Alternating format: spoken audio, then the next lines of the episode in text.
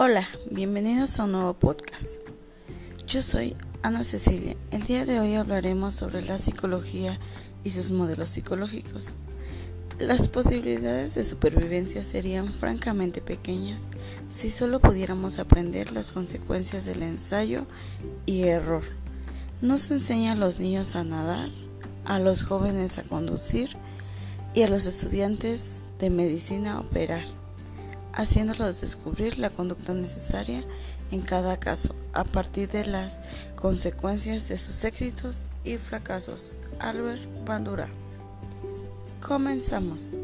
La psicología es una disciplina que tiene como objetivo analizar los procesos mentales, explicar, predecir y modificar el comportamiento humano.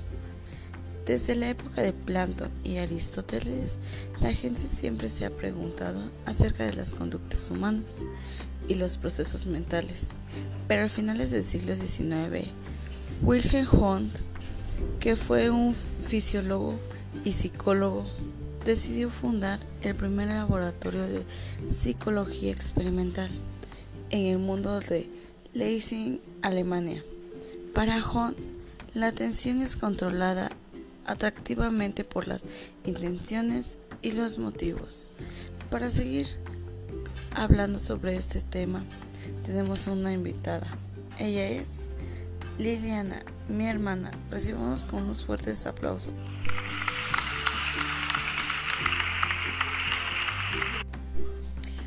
Hola Ceci, ¿cómo estás?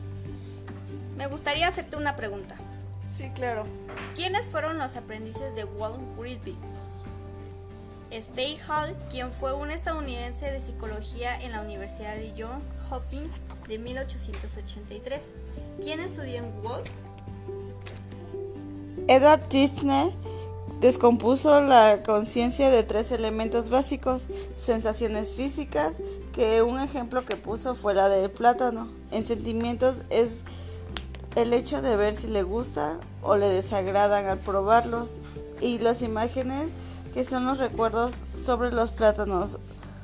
Otro aprendiz de Wundt fue William James, que él desarrolló una teoría funcionalista de los procesos mentales y la conducta. Su teoría generó preguntas acerca del aprendizaje, las complejidades de la vida mental, el impacto de la experiencia en el cerebro y el lugar del género humano en el mundo natural.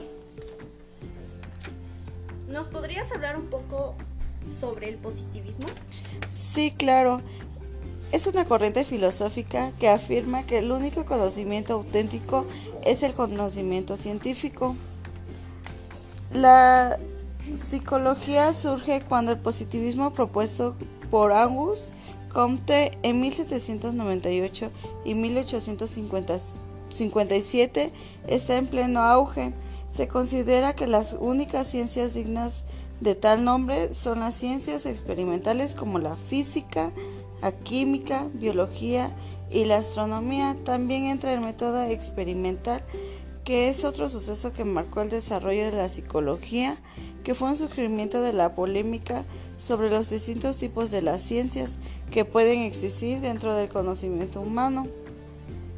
El método experimental no puede ser su método de investigación según Wilhelm Dilthey. El estructuralismo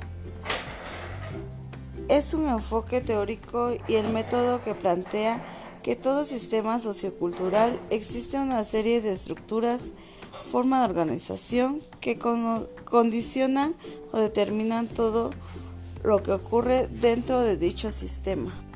Ok, para complementar, ¿me podrías hablar un poquito más sobre el funcionalismo?